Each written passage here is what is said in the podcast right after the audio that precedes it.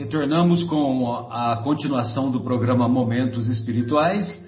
Agora iniciamos a segunda parte do nosso programa e daremos continuidade ao estudo da obra Há Dois Mil Anos. Em particular, estamos no capítulo no capítulo quinto da segunda parte do livro, é, intitulado Nas Catacumbas da Fé e no Circo do Martírio. Na semana passada, nós ouvimos e acompanhamos a bela exposição do missionário que veio da igreja de Antioquia, João de Cleófas, e ele fazia uma bela exposição é, fazendo inclusive uma previsão do que aconteceria com aqueles que eram os responsáveis pela, pela injustiça, os responsáveis pela impiedade, uma vez que, que teria início a, a perseguição dos seguidores de Jesus. E então, um pouquinho antes da parte que nós reiniciaremos, o João de Cleófas fala assim: Então novos Jeremias hão de chorar sobre os mármores à piedosa luz da noite. Os suntuosos palácios destas, destas colinas soberbas e donosas cairão em penoso torvelinho de assombras, e sobre os seus monumentos de orgulho, de egoísmo e vaidade gemerão os ventos tristes das noites silenciosas e desertas. É curioso esse comentário.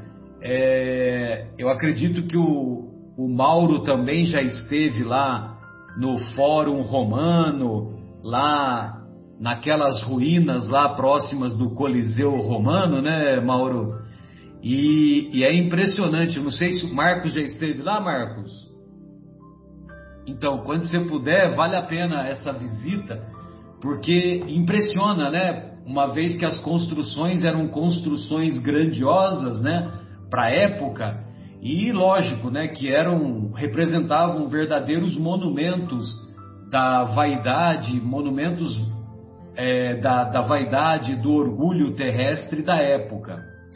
E as pessoas que infelizmente não honraram com, as, com o cumprimento dos seus deveres, partiram para a manutenção do poder, para é, essas manifestações do orgulho, do egoísmo e mais tarde, a, através da lei da reencarnação, através da lei de causa e efeito, nós vamos encontrar essas mesmas personagens que animaram que animaram os corpos dos, da aristocracia romana que comandava o poder da época, então nós vamos encontrar essas pessoas reencarnando como escravos misérrimos da época. É, lá na obra 50 anos depois, lá no último capítulo, o, o Emmanuel vai revelar que o imperador Adriano que foi um imperador cruel lá da época, ele já, já se encontrava reencarnado após esse, esse diálogo se dá nas esferas espirituais. E então os benfeitores espirituais comentavam, vão comentar que o imperador Adriano já se encontrava reencarnado, ou seja, ele ficou um curto período na, na erraticidade no, no intervalo entre uma reencarnação e outra, e, e, ele já se encontrava reencarnado na mesma Roma, só que morando na periferia da cidade e como um escravo misérrimo da época. Muito bem. Então, o João de Cleófas ele diz: Felizes todos aqueles que chorarem agora por amor ao Divino Mestre. Venturosos todos os que derramarem seu sangue pelos sublimes, pelas sublimes verdades do Cordeiro, porque no céu existem as moradas divinas para os bem-aventurados de Jesus. E aí agora começa o estudo de hoje. Falava a voz suave e terrível do emissário da igreja de Antioquia, e suas palavras ressoavam no profundo silêncio das abóbadas ermas. Cerca de duas centenas de pessoas ali se encontravam, ouvindo-o atentamente. Então você imagina, né? 200, 200 seguidores de Jesus corajosamente se reuniam nas catacumbas, né? Um lugar, vamos dizer assim, com provavelmente com um cheiro desagradável, né? Que era o, vamos dizer assim, o cemitério lá da época, né? E, e eles se reuniam alegremente para ouvir os ensinos de um enviado de Jesus. Quase todos os cristãos presentes choravam embevecidos. No íntimo das almas pairava uma exaltação suave e mística, fazendo-lhe sentir as doces emoções de todos aqueles apóstolos anônimos que tombaram nas arenas ignominiosas dos circos, para cimentar com sangue e lágrima a edificação da nova fé.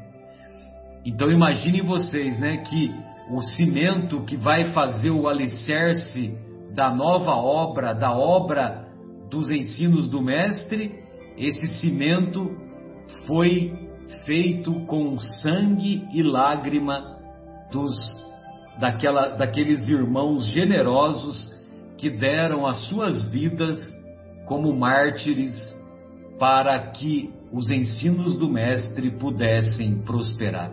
Eu não tenho como dimensionar a grandeza de espírito desses nossos irmãos, né? É uma coisa assim que, que, é, que muito me impressiona e muito me comove.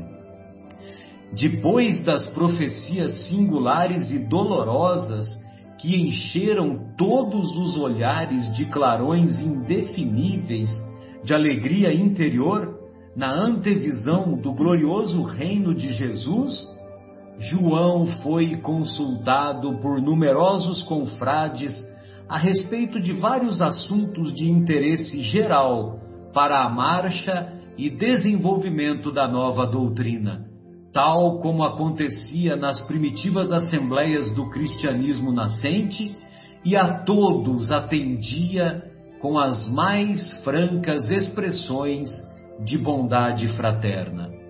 Bem, hoje mesmo, né? Hoje nós acompanhamos alguns expositores que às vezes é, nós vamos é, nós vamos acompanhar as suas exposições em loco e, e aqueles que a gente tem mais afinidade, que a gente tem mais, ah, vamos dizer assim, mais admiração mesmo, depois que esses, que esses expositores terminam a palestra, nós muitas vezes é, nos dirigimos a eles para ouvir uma impressão, um comentário relativo a algum, algum desafio que nós estejamos eventualmente vivendo, ou então algum desafio que possa beneficiar é, a algum determinado momento que a nossa casa espírita esteja vivenciando. Então, com o João de Cleófas foi a mesma coisa. Ele, é, com ele, logo após o término da sua exposição, então muitos dos, dos que estavam presentes naquela assembleia ou procuraram de maneira mais íntima para ouvir algum algum, algum aconselhamento, alguma orientação que lhe fosse, que pudesse ser útil, não somente do ponto de vista individual, como também para a coletividade em que eles se encontravam inseridos.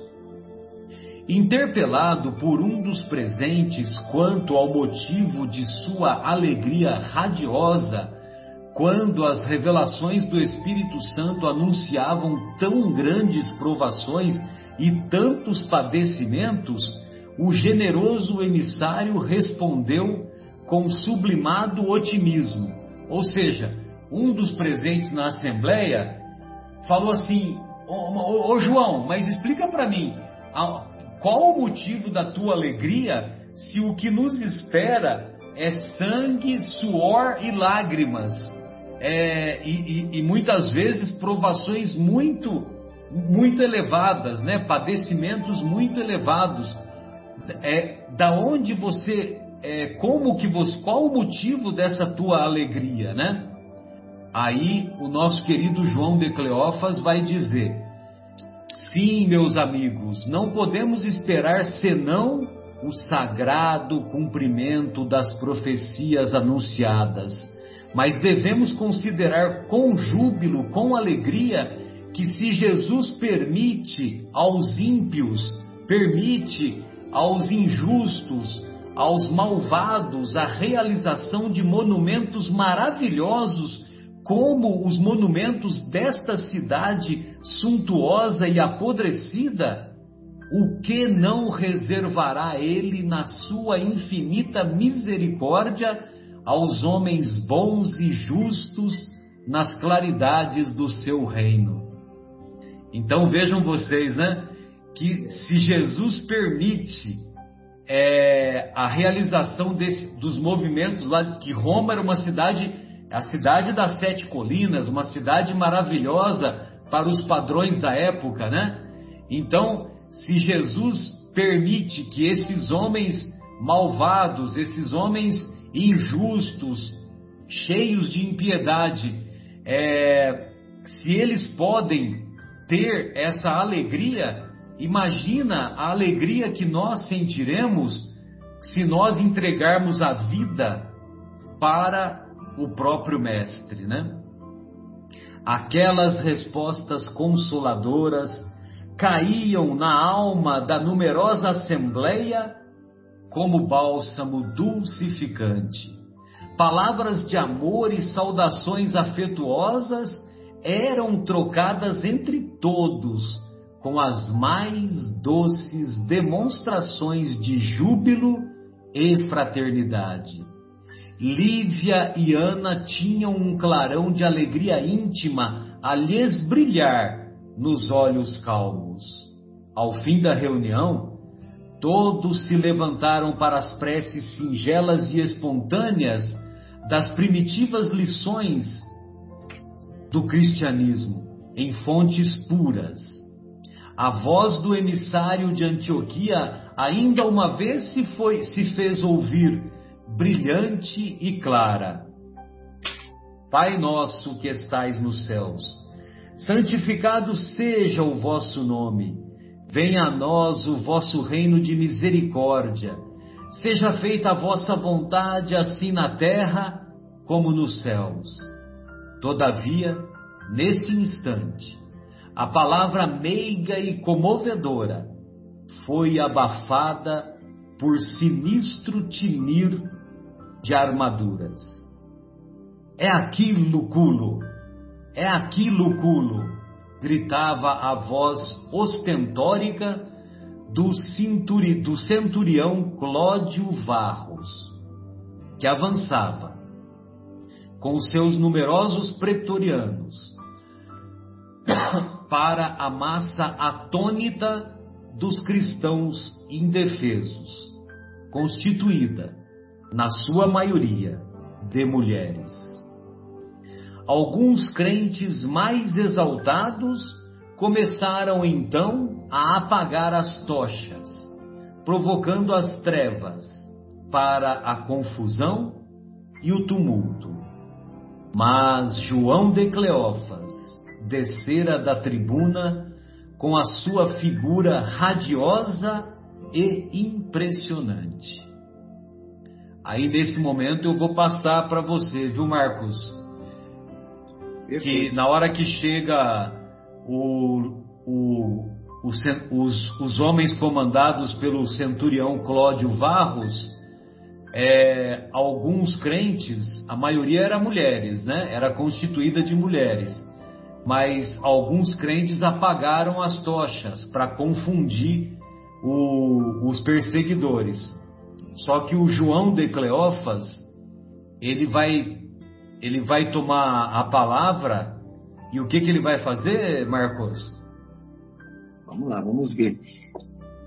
Aí ele, ele grita, irmãos, gritou com uma voz estranha e vibrante no seu apelo, como que saturado de extraordinário magnetismo.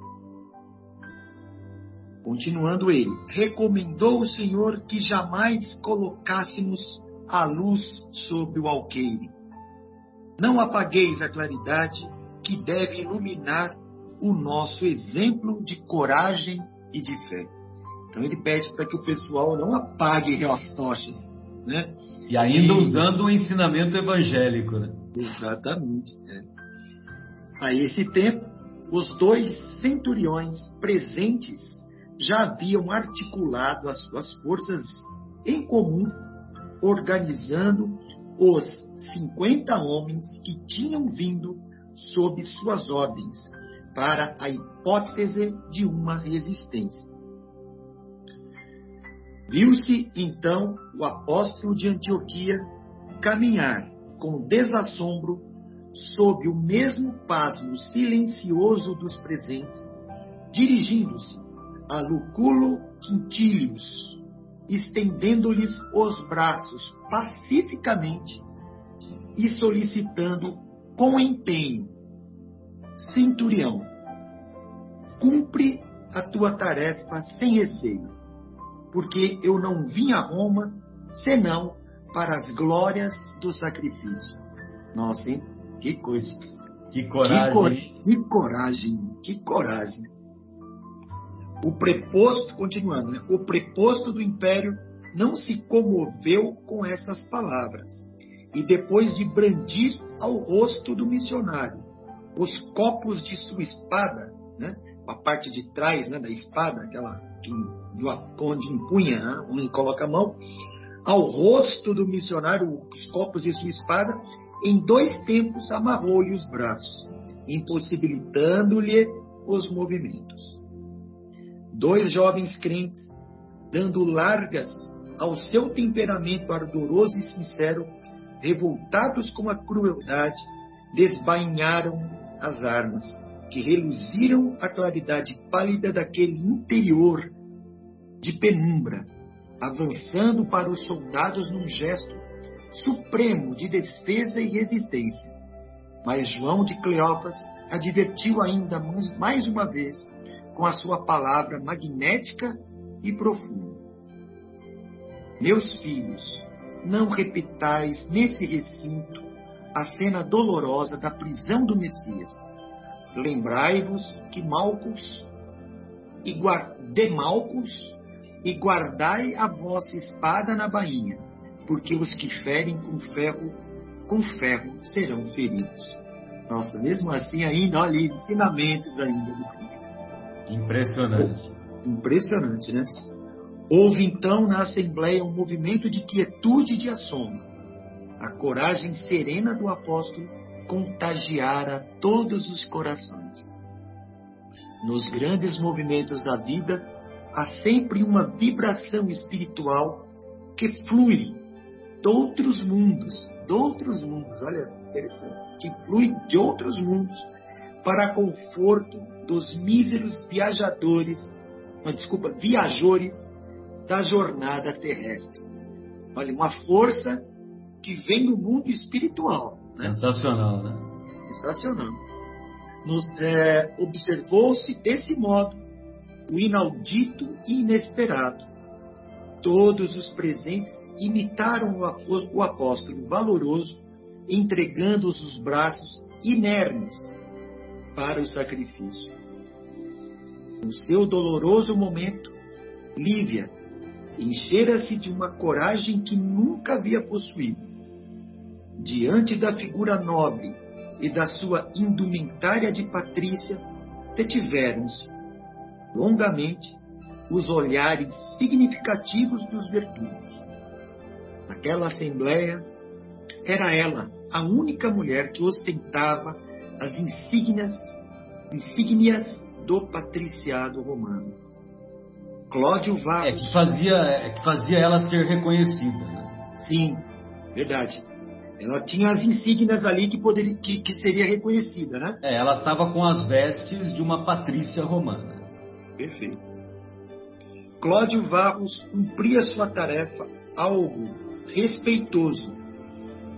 E daí, a minutos, a pesada caravana estava a caminho da prisão, dentro das sombras espessas da meia-noite o cárcere entre, entre o cárcere onde os cristãos iam passar tantas horas ao relento e angústias e angustiosa promiscuidade que, de algum modo, representava para eles suave consolo, ficava anexo ao grande circo, sobre cujas proporções gigantescas somos obrigados a deter nossas vistas dando ao leitor uma fraca ideia de sua grandeza. É, eles estavam bem ao lado, provavelmente, né? Dali do, do daquele monumento que ainda se encontra de pé em Roma, né? Que é o Coliseu. Provavelmente seria o Coliseu aí, dentro dessa descrição que, que Emmanuel nos, nos faz, né, Marcelo? Acredito que sim. É, acredito que sim. Embora, embora eu conheci o Coliseu e o Fórum Romano, né? E uhum. o Circo Romano eu não cheguei a conhecer. Mas que, que me depois eu soube que ficava em outro local, entendeu? Um local um pouquinho mais distante. Não ah, sei tá. Se, é, não sei se o nosso querido Mauro conheceu, entendeu?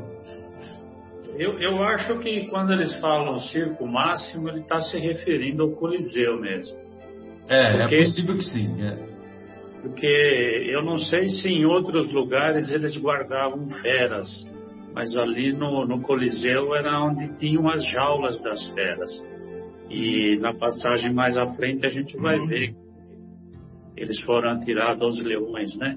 Então me parece que o Emmanuel se refere ao Coliseu realmente. Eu acredito que sim também. Também acho que sim. Bom, Mauro, vai contigo, então. Obrigado. Então vamos lá. Continuando, então, o, o cerco máximo ficava situado justamente no vale que separa o Palatino do Aventino, erguendo-se ali como uma das mais belas maravilhas da cidade invicta. Edificado nos primórdios, ah, só, só voltando, ele fala em uma das mais belas maravilhas, né? Porque naquela época o, o Coliseu era todo revestido de mármore, né? Tem uma passagem aqui anterior que ele até cita os mármores, né? Então, é, me parece que é realmente isso, é, é o Coliseu. É, edificado nos primórdios da organização romana, suas proporções grandiosas se haviam desenvolvido com a cidade e ao tempo de Domício Nero, Tão grandiosa era a sua extensão que ocupava 2.190 pés de comprimento. Ou seja, um pé tem mais ou menos 30, 33 centímetros. Exato. Mais ou menos 600 metros de comprimento e 960 de largura. É grande, hein? Oh. Terminando em semicírculo, com a capacidade para 300 mil espectadores comodamente instalados. 300 mil espectadores. Impressionante. Que o Maracanã, o Maracanã antigo, né, tinha 100 mil lugares. Então é, seria... É, dizem, que, dizem que na Copa de 50 tinha 200 mil pessoas, né? Na Copa Sim. de 50. Mas então... todo mundo apertado, né? Todo mundo acotovelado, né? Então é algo assim, pelo menos umas duas vezes o Maracanã, né, de tamanho. Exato. Só para a gente ter noção da proporção. O Maracanã atual, é. É. De ambos os lados corriam duas ordens de pórticos superpostos, ornados de colunas preciosas e coroadas de terraços confortáveis. Naquele luxo de conservação, de, desculpa, Naquele luxo de construções e demasia de ornamentos, viam-se tascas numerosas em inúmeros lugares de devassidão, a cuja sombra dormiam os miseráveis e repousava a maioria do povo, embriagado e amolecido nos prazeres mais hediondos. Então, é, pelo que Emmanuel relata, né, aquele era um lugar não só de sacrifício dos, dos escravos, né, mas era um local também de devassidão, de promiscuidade, alguma coisa assim. Porque talvez, não sei, aí talvez o Marcelo saiba mais, para, talvez os romanos usavam a, aquele espaço para outras coisas além de sacrifício dos escravos. Eu acho fala... que e também tinha os, parece que, que eles estão querendo dizer também que, que poderia ser um espaço para moradores de rua, né? Como hoje, né? Nós entendemos, entendeu? Mas também é mais ou menos isso, né? Que os caras enchiam a, enchiam a cara, né? Com o vinho lá da época e iam em busca dos prazeres e ocupar, ocupando aquele espaço. Né? Pode ser. Continuando então, seis torres quadradas, denotando as mais avançadas expressões de bom, de bom gosto e de arquitetura da época, dominavam os terraços servindo de camarotes luxuosos às personalidades mais distintas nos espetáculos de grande gala. Largos bancos de pedra, dispostos em anfiteatro, corriam por três lados, localizando-se em seguida, em linha reta, o espaço ocupado pelos cárceres, de onde saíam os cavalos e carros bem como escravos, prisioneiros, feras e gladiadores para os divertimentos preferidos da sociedade romana. É, vê que interessante, é, o Emmanuel faz uma descrição para a gente enxergar mais ou menos como era o ambiente, e ele fala também que aquele lugar era um dos espaços preferidos da sociedade romana. Então, quando a gente pensa que os uh, os imperadores, os nobres, os centuriões eram todos cruéis, o povo também, de certa forma, era cruel, porque eles se divertiam né, com aquele espetáculo cruente, com aquela maldade. Então, a, a maldade parece que estava é, intrínseca no povo, dentro do, do coração do povo daquela época, né? porque não todos, evidente, mas a grande maioria se divertia com aquilo, não pensava em outra coisa a não ser a diversão própria, né? Ou tipo assim, que se dane o próximo que está morrendo lá, né? Eu quero me divertir. Então, essa é uma mostra assim da, da característica, né? Da personalidade do povo naquela época. Não sei se eu me engano ou não, mas me parece isso mesmo, né? Sem dúvida, sem dúvida. É isso mesmo, Maurão. Sabe que eu, eu, eu, assisti um programa na, no, no, Discovery que diz que essas sessões de, de martírio de cristãos, ela acabou naquele espaço depois que um, um, um imperador que participava, ele tinha uma tribuna de honra ali que participava, ele ficou é, escandalizado com a crueldade. E ele falou: olha, a partir de hoje não mais. E não foi Constantino.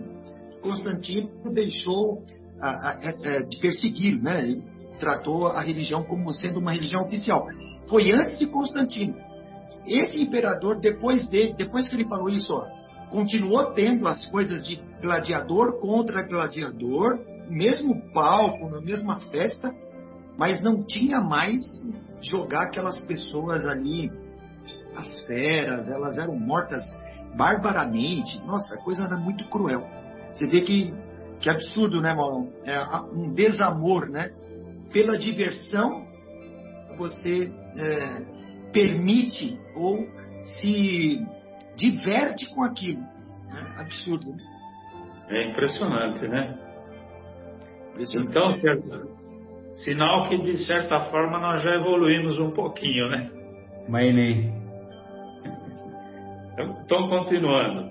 Sobre os cárceres erguia-se o suntuoso pavilhão do imperador, de onde as mais altas autoridades e áulicos acompanhavam o César nos seus entretenimentos.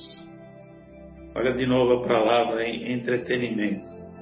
A arena era dividida longitudinalmente por uma muralha de seis pés de altura por doze de largura, erguendo-se sobre ela os altares e estátuas preciosas, que ostentavam bronzes finos e dourados.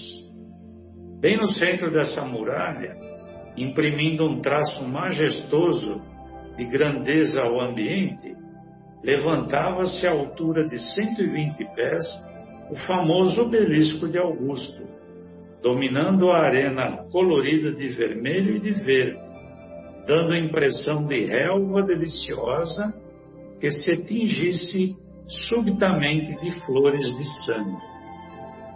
Que coisa! Já vida, né?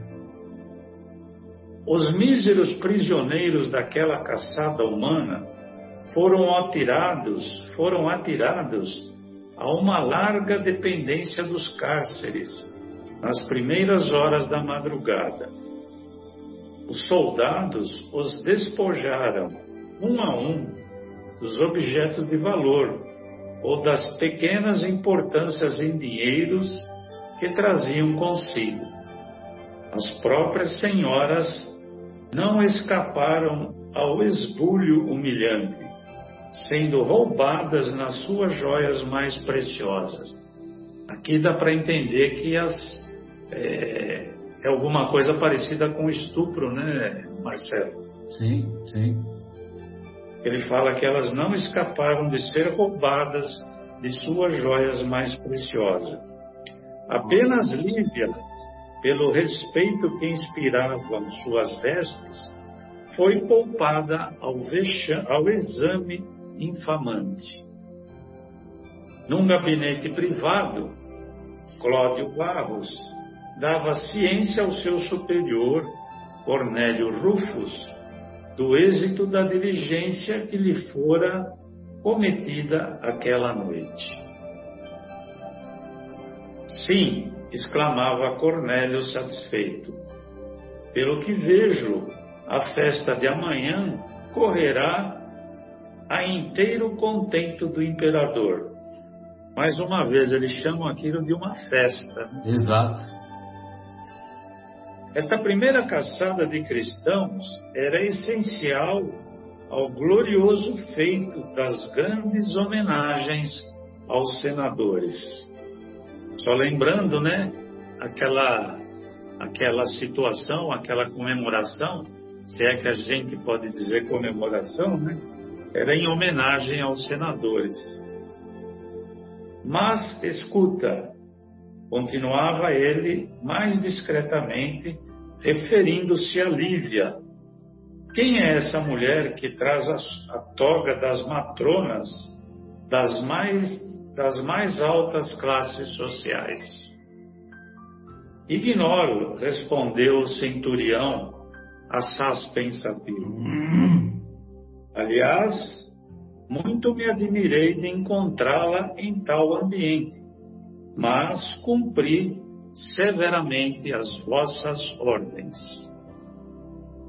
Aí o Cornélios responde: Fizestes bem. E aí a, a gente termina a parte de hoje da leitura. Sim, sim. Ok, Marcelo?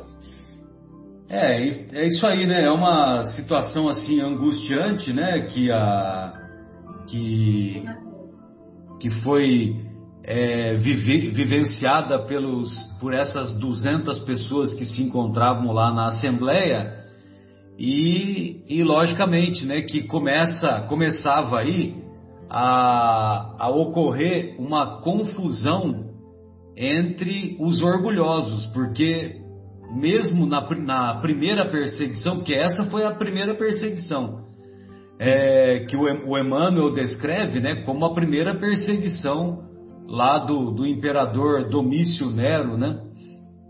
E ele e o, o, o que chama atenção que eu que eu estava na, na, linha de raciocínio é que com, começava a ocorrer desde a primeira perseguição a confusão entre os orgulhosos, porque pessoas da, da própria aristocracia romana também estavam sendo presas, né? Ou seja, já havia admiração pelos ensinos do mestre, mesmo lá no comecinho, no comecinho das perseguições. E certamente outros tantos casos foram semelhantes entre, é, entre a própria população de Roma, né? De modo que, é, de modo que é, essa descrição que o Emmanuel faz, ah, que por coincidência é a, aquela que foi a própria esposa dele, é, representa, ah, representa uma mulher da aristocracia romana que vai entregar a sua vida para o circo do martírio e a, as, aquelas é, e, e essas, essas reuniões eram consideradas festividades para alegrar a população da época, né? Em particular, o imperador e os seus assessores, né? Olha só a que ponto chegamos, né? E lógico, né, que de nossa parte hoje nós olhamos para trás com tristeza e, e, lamentamos todos esses acontecimentos infelizes, né? Mas vai saber, né, se alguns de nós não estávamos lá, né? Só que do outro lado, é. né? é. E a gente vê que a coincidência ou não, né? Claro, não. Mas essas prisões dessa noite, né? O Mauro até leu, se deu pelo fato deles quererem material humano para alegrar a festa, né? Que iria ter. Então, acho que eles estavam querendo é, é, é é, matéria-prima, né?